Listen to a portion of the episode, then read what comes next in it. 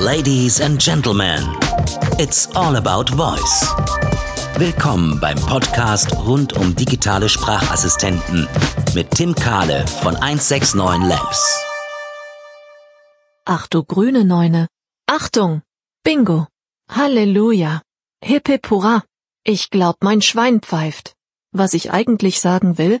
Ich habe tolle Nachrichten. Am 11. Oktober 2019 findet die All About Voice Konferenz, powered by Mediennetzwerk Bayern statt. Die Konferenz ist die größte ihrer Art in Europa und ich würde mich freuen, wenn du auch kommen würdest. Die Zuhörer von Tims Podcast bekommen sogar ein kleines Geschenk. Mit dem Gutscheincode Bingo erhältst du 10% Rabatt auf das Ticket. Also da kann man doch zu Recht sagen, ich glaub mein Schwein pfeift. Alle Infos auf www.allaboutvoice.io. Alles Bingo? Jetzt viel Spaß beim Zuhören.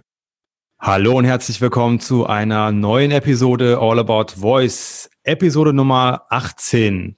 Nachdem wir letztes Mal einen kleinen Ausflug gemacht haben in die Sachen äh, Recht und Voice und Recht zusammen, wozu wir eine Serie starten wollten, dass wir auch noch weiterführen, möchten wir aber in Episode 18 über ein ja, nicht ganz anderes Thema sprechen, aber über vor allem Multimodal Experiences für Voice-Assistenten und so welche Lebensbereiche in naher Zukunft oder in ferner Zukunft mal schauen, das werden wir heute hoffentlich herausfinden, eigentlich noch eine Rolle spielen werden. Dazu habe ich einen ja, ganz erfahrenen Podcast-Gast heute bei mir. Dr. Laura Dresen mit einigen Jahren Erfahrung schon in dem äh, Bereich. Wir haben uns letztes Jahr auf der All About Voice Konferenz äh, kennengelernt im Oktober 2018 und ja, waren seitdem immer im Austausch und ich freue mich sehr, dass du heute dabei bist und will jetzt gar nicht so viel spoilern und lasse dir den Platz, um dich mal kurz vorzustellen und zu sagen, wer du bist. Hi. Hallo Tim, und hallo an alle Zuhörer. Vielen Dank, dass ich da sein darf. Mein Name ist Laura Dresen. Wie gesagt, ich bin von Haus aus Linguistin, habe Englisch, Deutsch und Italienisch äh, studiert und viel Sprachwissenschaft im Studium gemacht und dann in englischer Sprachwissenschaft promoviert und kam dadurch aus theoretischer Perspektive in die Computerlinguistik und habe dann losgelegt 2015 im Automobilkontext und habe eine NLU mitgebaut, eine eigene für ein In-Car ähm, Voice User Interface, habe dort ähm, dafür gesorgt, dass ein namhaftes Auto in Italien rumfährt und den Nutzer versteht.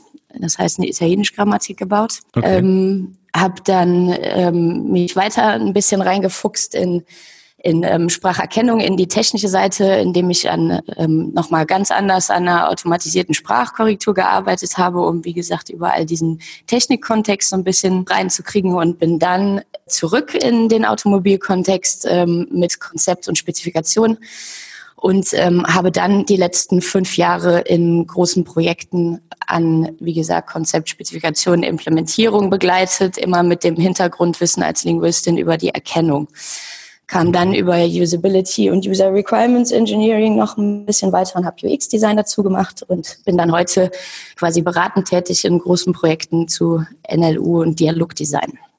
Wow.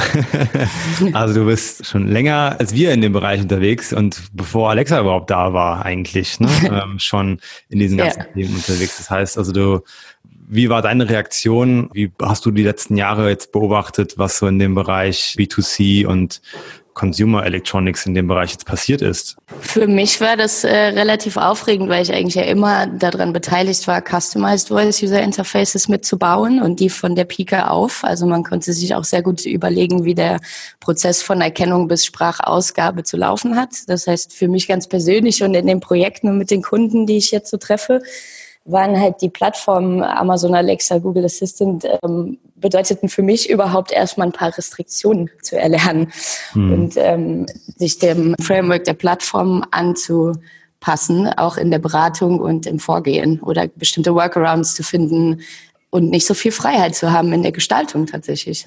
Das ist, das war ähm, ganz interessant. Ja, das ist ja auch das, den Eindruck, den wir haben, dass das, aber es wir haben trotzdem nicht den Vergleich, ne? Also zu anderen, da hast du vielleicht ein bisschen mehr Background-Wissen. Wie würdest du jetzt den aktuellen Status quo ähm, einschätzen, jetzt bei im Vergleich von, von Alexa und Google Assistant, die ja, sag ich jetzt mal, in die breite Masse die relevantesten Player gerade sind? Oder sind sie die relevantesten Player überhaupt aus deiner Sicht? Und wenn ja, wie, wie schätzt du so die, ähm, keine Ahnung, ob das auf einer Skala ist von eins bis zehn oder wie auch immer, ähm, wie du sagst, was sagen würdest, wie akkurat sind die eigentlich und wie viel Luft ist da nach oben noch? Naja, es sind also zur ersten Frage sind auf jeden Fall die bekanntesten Player eben auch unter dem äh, potenziellen Voice-Kunden, der ab und zu ja noch gar nicht so richtig weiß, wie weit er eigentlich Voice-Kunde werden möchte. Es ist definitiv, hat man mit den beiden Assistenzsystemen ähm, den leichtesten Einstieg, weil sie eben bekannt sind.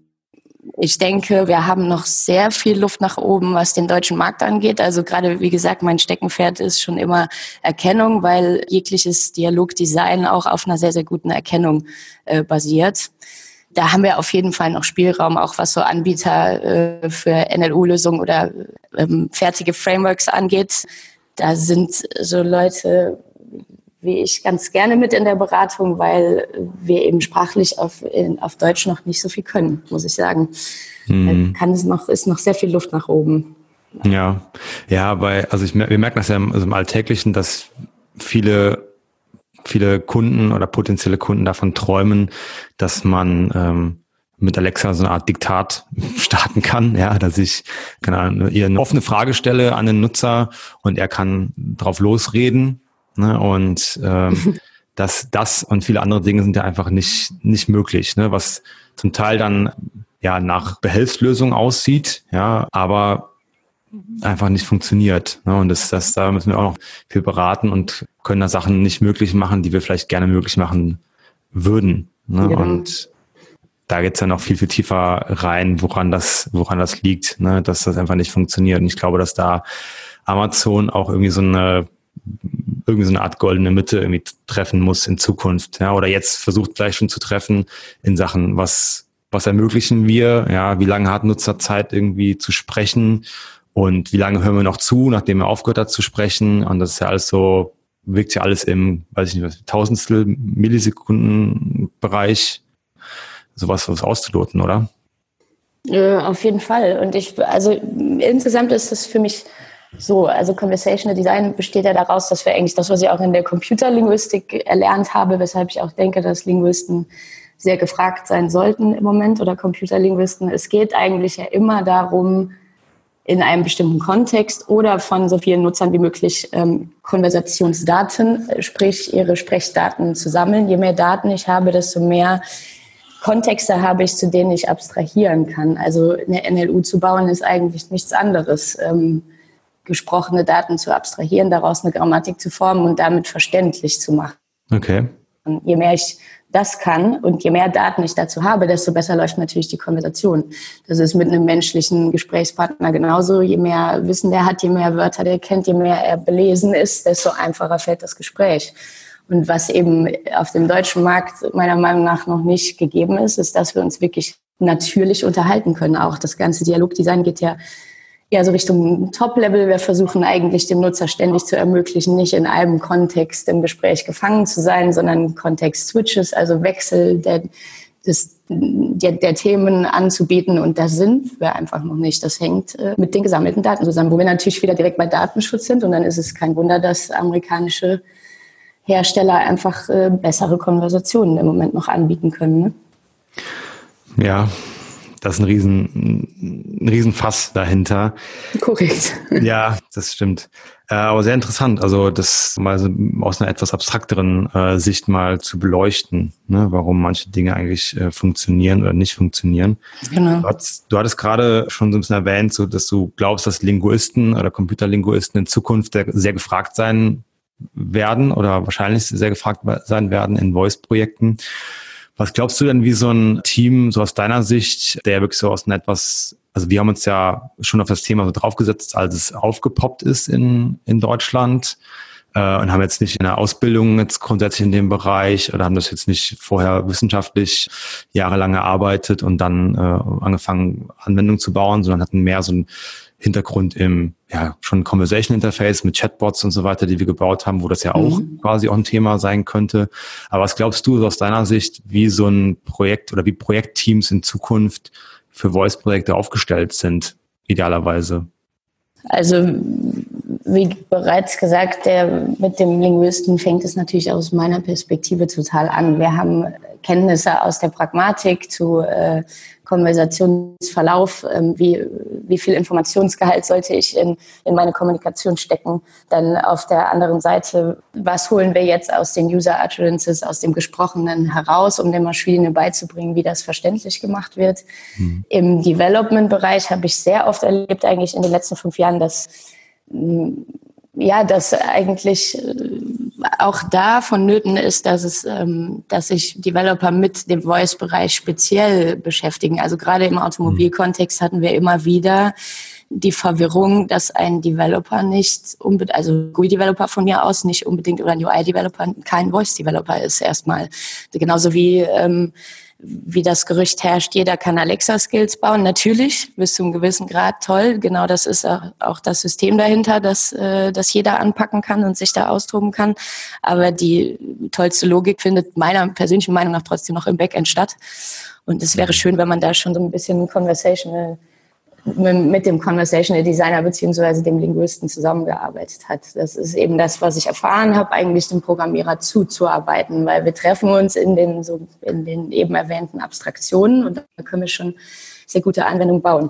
Und dann ist halt ein Bereich, den ich ja eigentlich erst durchs Machen kennengelernt habe, also UX-Design, ähm, auch User Requirements Engineering, das ganze Testing, ähm, Usability, also diese Themen sind äh, auch sollten unbedingt mit in die Prozesse eingebunden werden und Projektteams oder Scrum-Abläufe vermissen da tatsächlich immer noch Teile von bis mhm. jetzt. Also das ist gar nicht so einfach, das alles zusammenzunehmen. Also hätten wir so eine Mischung aus ganz bestimmten Sprach- und äh, UX-Experten natürlich mit einem voice-interessierten Development zusammen.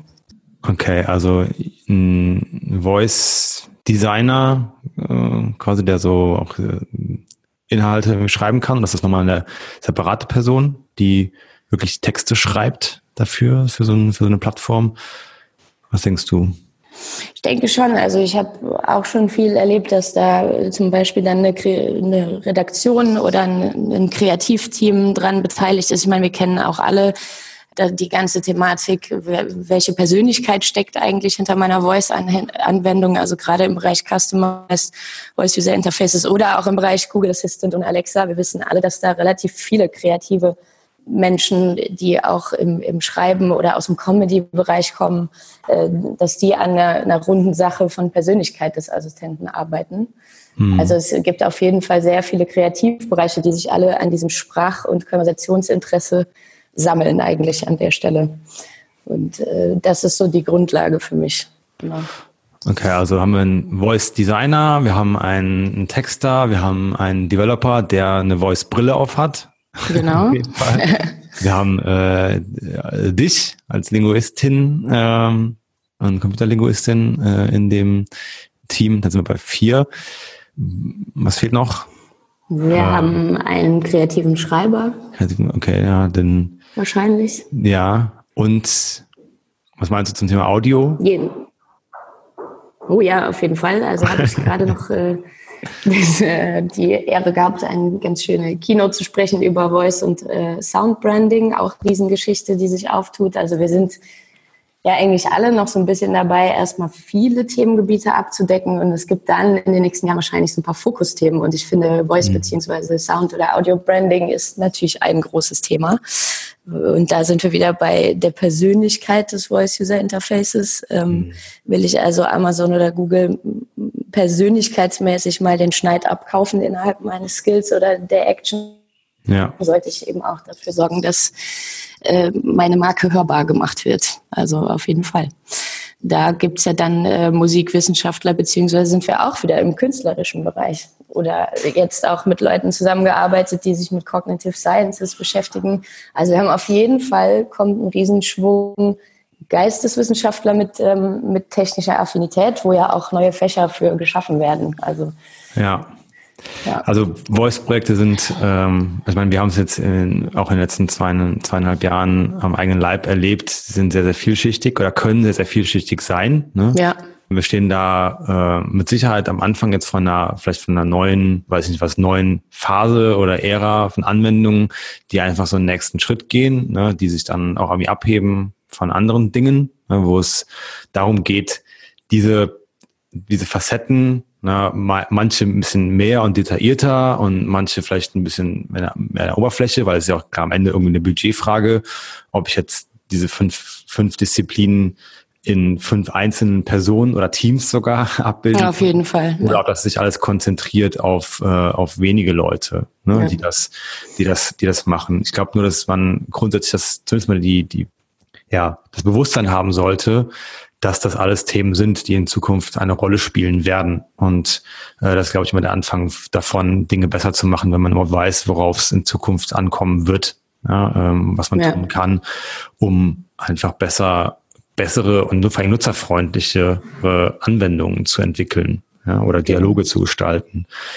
Genau, und ich glaube auch genauso hm, vielschichtig und unterschiedlich sind da, du hast jetzt Kontexte auch schon ein paar Mal genannt, äh, ist ja auch immer wieder ein Thema, äh, worauf keine Ahnung, man auf Konferenzen äh, mehr hört oder wenn man darüber liest. Ne? Ähm, jetzt geht es ja darum, dass wir den Voice-Assistenten nicht nur zu Hause haben wollen, sondern irgendwie auch äh, nicht nur per Voice, sondern auch per visuellem Interface irgendwie erleben sollen, ja. Und äh, da wollte ich dich oder nochmal deine Meinung fragen, die du jetzt da sehr auf die ganzen sprachlichen Themen eingegangen bist und da sehr, sehr Fokus drauf äh, legt, was du zu diesen, zu dieser Erweiterung von Voice Experience durch Screens denkst, jetzt vor allem so im privaten Umfeld, wo ja Voice-Assistenten in Smart Speaker eine Riesenrolle spielen jetzt gerade, ja, oder sich sehr schnell verbreiten. Aber was glaubst du, ob da, also ist dieses, dieser multimodale Ansatz mit Screen Experiences, ist das irgendwie was, was so nochmal Quantensprung ist oder eher nicht?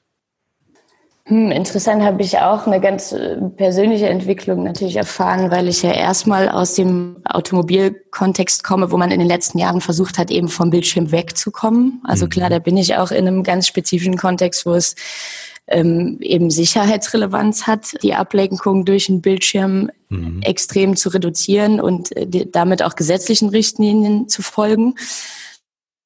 Das heißt, mir war das erstmal ganz recht und ich dachte, äh, wunderbar, das Cool-Design brauchen wir erstmal nicht. Ne? Mhm. Dann merkt man aber relativ schnell, dass es ähm, eben in der, also wenn es um, gerade wenn es um zweideutige Fälle geht oder um, um Auswahlsituationen beziehungsweise um den ganzen Navigationsbereich geht, ähm, dann hat es irgendwann doch wieder eine große Runde Sinn gemacht, das ja. zusammen zu kombinieren. Das heißt, ich war dann relativ schnell im multimodalen Design ähm, verankert.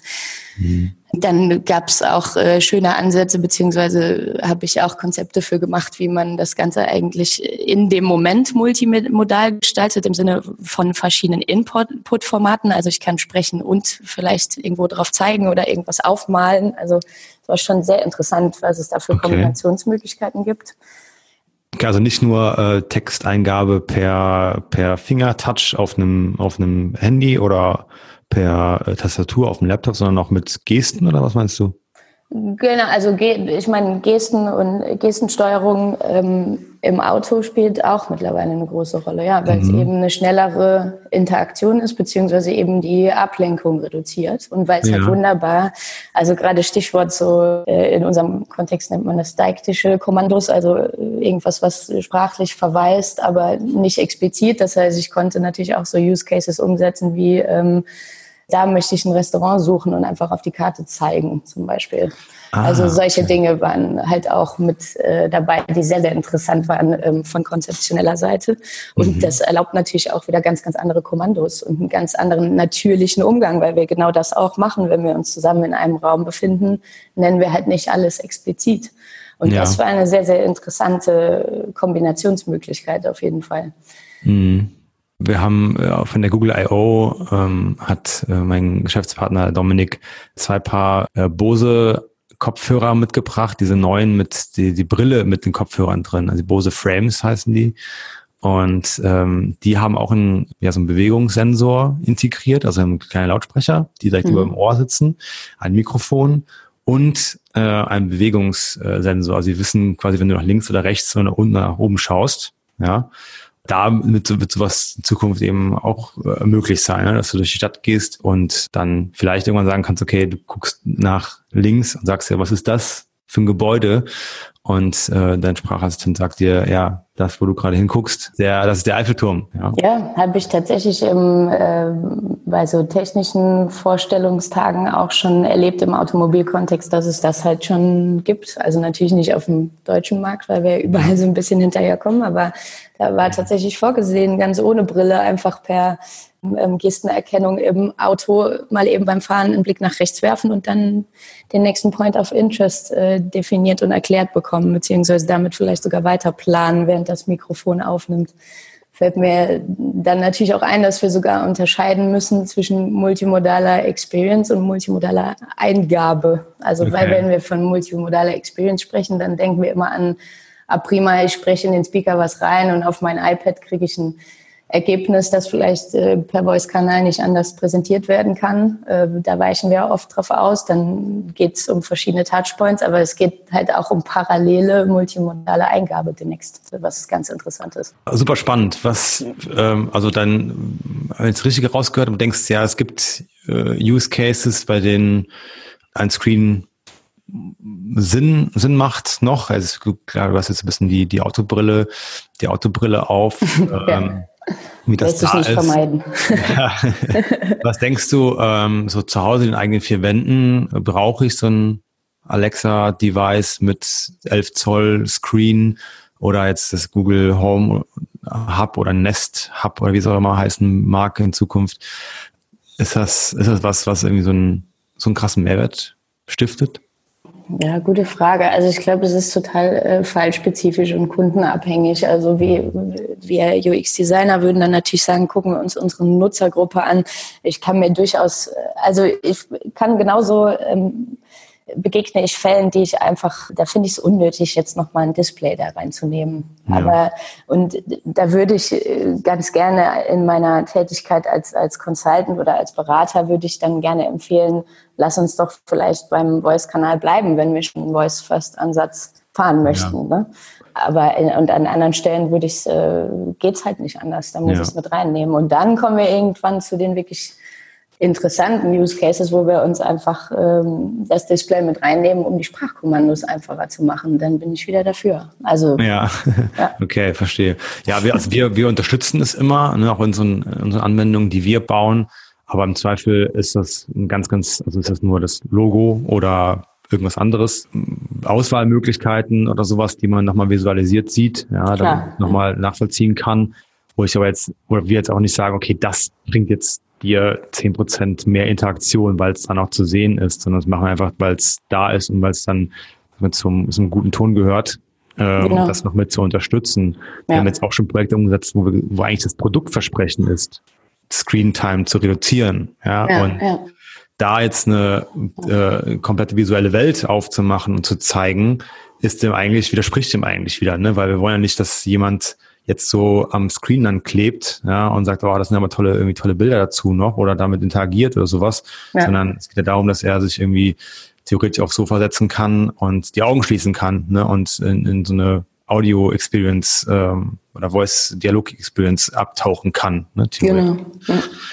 Okay, aber du hast ja, äh, wir haben jetzt ja schon ein bisschen über das Auto gesprochen, das ja laut Presse der, der Tweets und so, die man im Bereich Voice und wo geht's so hin in Zukunft äh, ganz, ganz viel liest.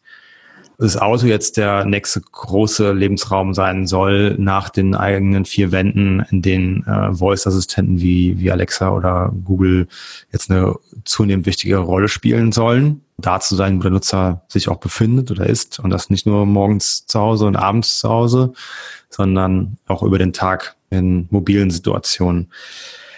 Wie schätzt du das ein, die Akzeptanz von Sprachassistenten im Auto? Ich habe eine, hab da eine persönliche Meinung zu, aber ich würde erst auch erst gerne mal so die aus einer Expertensicht mal hören, was du dazu denkst. Ich habe da, glaube ich, auch eine ganz subjektive Meinung, aber äh, die ist wohl auch verbreitet. Es hängt, also Vorurteil Nummer eins basiert immer noch, wie bereits gesagt, auf der Unzulänglichkeit der Erkennung, beziehungsweise wenn die Erkennung stark ist, dann reduziere ich vielleicht an einer anderen Stelle die Performance. Also da haben wir einfach noch ein paar Optimierungsmöglichkeiten. Mhm. Also aus Nutzerperspektive ähm, habe ich schon oft genug in, in Testings oder in persönlichen kleinen Tests, wenn ich mal mit dem Taxi unterwegs bin und von hinten mal frage, äh, haben Sie eigentlich den Push-to-Talk-Knopf schon mal entdeckt und benutzen das überhaupt? Dann gibt's immer noch sehr, sehr oft die Antwort, das Ding versteht mich ja nicht, deshalb nutze ich das nicht. Hm. Ähm, und das hängt damit Oder zusammen. Was für ein Knopf? ja, genau, was für ein Knopf gibt's natürlich auch. Ja. Ähm, ja, also einfach schwierige ja, Verständnisprobleme und ähm, die müssen wir auf jeden Fall ausmerzen. Und da komme ich dann halt auch immer zu dem Punkt, wir sprechen zwar davon, dass wir natürliche Kommunikation erlauben oder ähm, natürliches Sprachverhalten, aber es ist ja immer noch nicht ganz natürlich. Also es gibt trotzdem einen bestimmten Ablauf, zum Beispiel eine Wake-up-Phrase zu sagen oder so, ein, so einen Knopf zu drücken, dann kurz abzuwarten, bis äh, das Gerät mir zuhört und dann eben das da reinzusprechen, was dann letzten Endes sich an Intent triggert. Und auch bei, also als Experten wissen wir genau, das funktioniert besser, wenn ich mich auf eine bestimmte Art und Weise ausdrücke.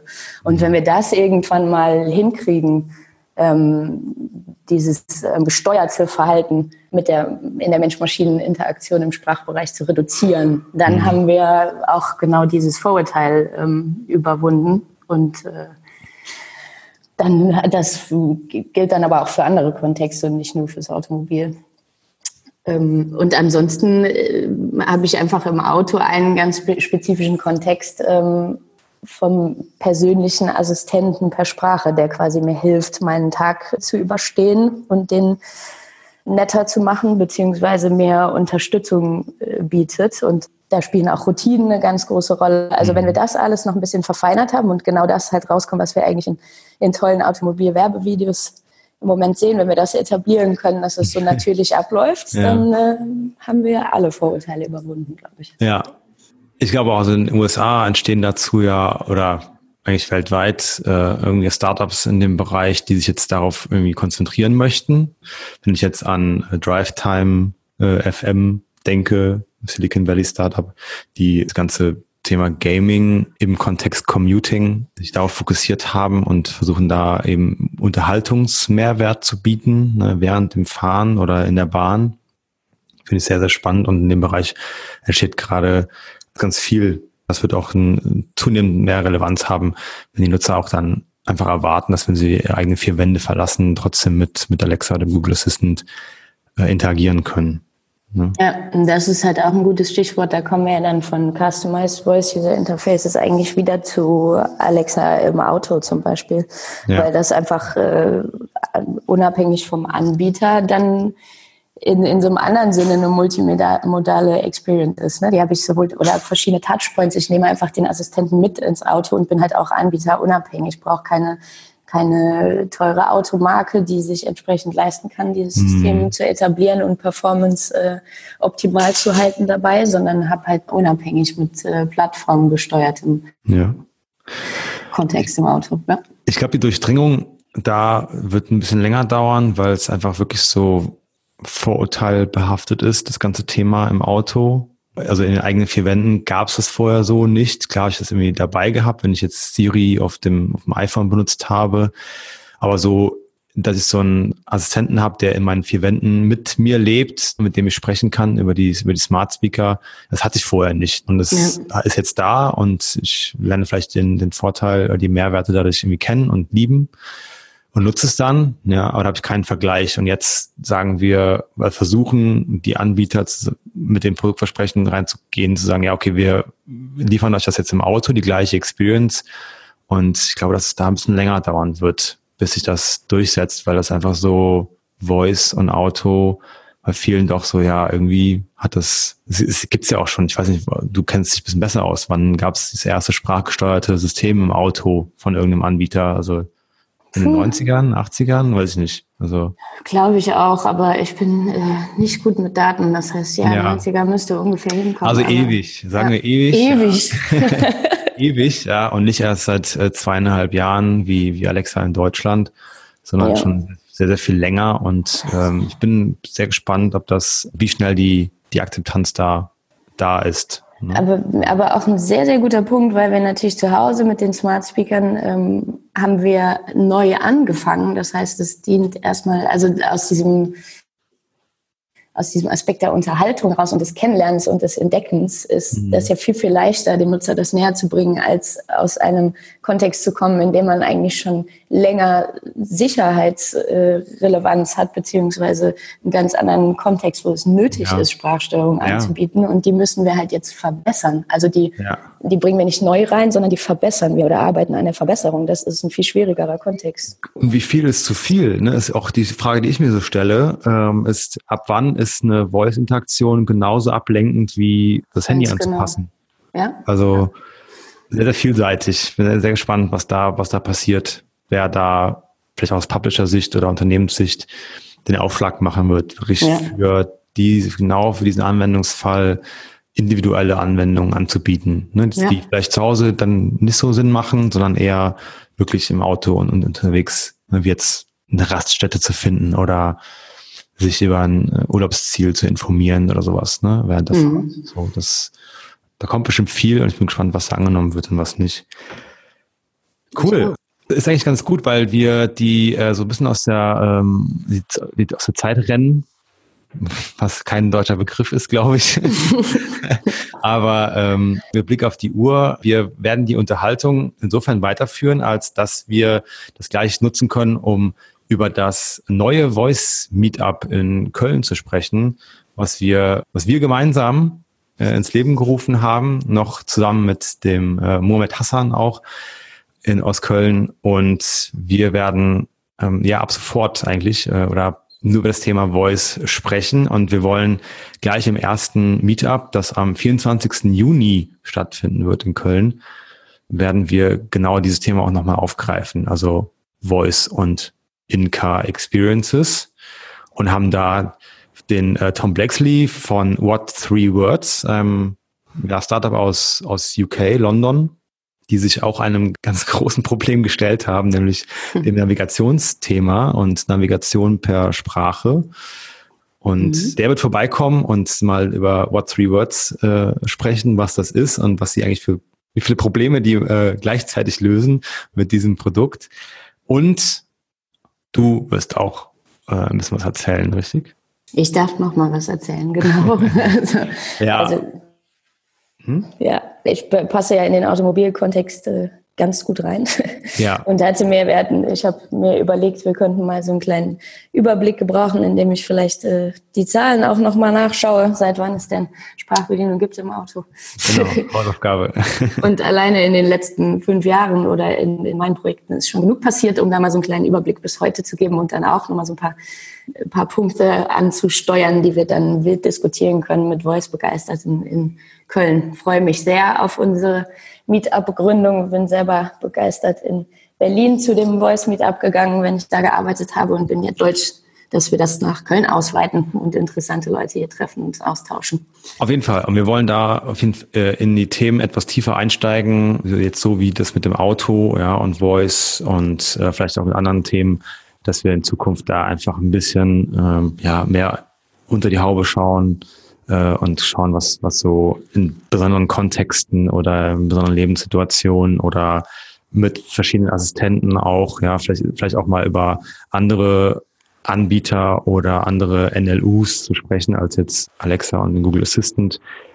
Laden wir euch sehr herzlich zu ein auf voice-meetup-cologne.com. Damit kommt man zu der Meetup-Seite, kommt gerne rein, kommt gerne vorbei, wenn ihr zu Besuch seid. Wenn ihr selbst ein Thema habt, äh, das interessant sein könnte äh, und ihr dazu sprechen wollt, dann meldet euch gerne bei uns über die Meetup-Seite. Freuen wir uns sehr.